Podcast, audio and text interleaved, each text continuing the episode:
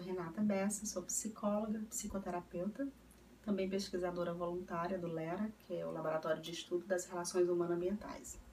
E como eu já disse anteriormente, minha área de pesquisa é na área do luto, dos processos, dos cuidados paliativos, processos de finitude. E nós temos falado sobre o luto, né? que é o luto, as fases do luto, ah, características do luto, os tipos de luto. Inclusive nós falamos sobre o luto das crianças, né? E eu gostaria de encerrar hoje falando ah, como confortar uma pessoa em luto. As pessoas têm tanta dúvida a respeito disso, né? O que, que eu devo dizer? O que, que eu devo fazer? Né? A, meu amigo, enfim, alguém próximo a mim perdeu alguém, eu não sei como, como eu devo agir. Ah, primeiro eu queria só pontuar algumas coisas que a gente não deve fazer. Não deve forçar essa pessoa a sair do período de luto dela, da tristeza, né? dizendo, isso vai passar logo, você precisa superar isso. Ah, ah, você, você é novo, você é nova, daqui a um tempo você vai casar de novo.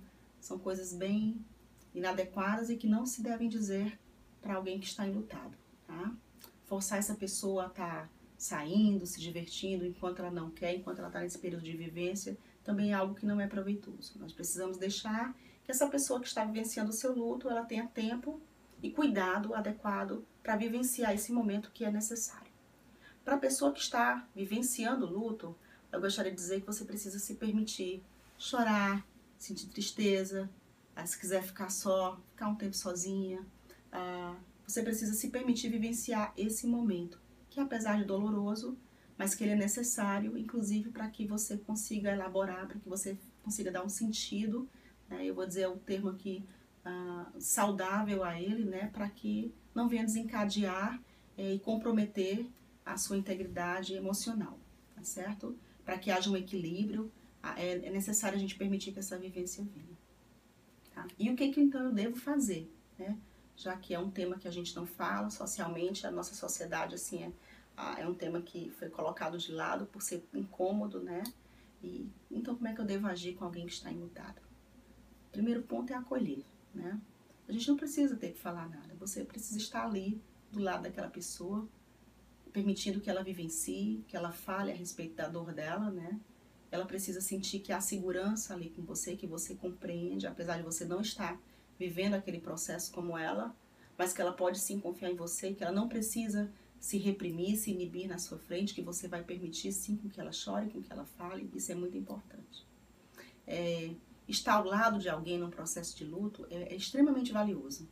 A, a companhia, mesmo silenciosa, ela é algo profundamente valiosa e, assim, que, que facilita demais ao enlutado a viver esse processo. Né? A gente às vezes acha que precisa ter palavras para dizer nesse momento, mas não, ah, não é necessário. A presença silenciosa ali, a pessoa sentir que pode contar com você, é, é muita coisa. Ah, você pode também estar tá auxiliando essa pessoa se ela precisa de cuidados, a, a procurar uma psicoterapia, né? A, a procurar cuidados, se ela precisar cuidados específicos nesse momento, né? Estar ao lado de quem sofre e permitir com que ela ela vivencie esse momento no tempo dela, da forma dela, é, sabendo que ela pode contar com você é algo realmente muito valioso, tá? E aí eu gostaria, já que eu estou falando aqui sobre esse processo de escuta, né, de ler um, um texto para vocês que tem tudo a ver com isso e, e do escritor que é maravilhoso, o Rubem Alves, né? E ele vai dizer assim, eu gostaria de encerrar esse quadro lendo a Rubem Alves para vocês. Ele vai dizer assim, ah, o que as pessoas mais desejam é alguém que as escute de maneira calma e tranquila, em silêncio, sem dar conselhos, sem que digam, se eu fosse você. A gente ama não é a pessoa que fala bonito. A gente ama é a pessoa que escuta bonito. A fala só é bonita quando ela nasce de uma longa e silenciosa escuta. É na escuta que o amor começa, e é na não escuta que ele termina. E eu agradeço a oportunidade de ter compartilhado um pouco com você sobre esse tema que eu sei que às vezes é difícil de falar, doloroso, e eu sei que há muitas pessoas que estão vivenciando né, um processo de luto nas suas vidas diante de tudo que a gente tem enfrentado. Mas se você tem vivenciado isso, é, se permita vivenciar é, de uma forma que você possa elaborar e dar um sentido a essa dor. Essa pessoa que se foi, ela se foi fisicamente, mas o significado dela, as marcas dela, o sentido dela na sua vida, ele vai permanecer. Se você é alguém que está com um amigo, alguém próximo que está passando pelo processo de luto, seja essa pessoa que acolhe, que permite, né, que escuta e que deixa o outro é, vivenciar esse momento de uma forma confortável próximo a você, certo?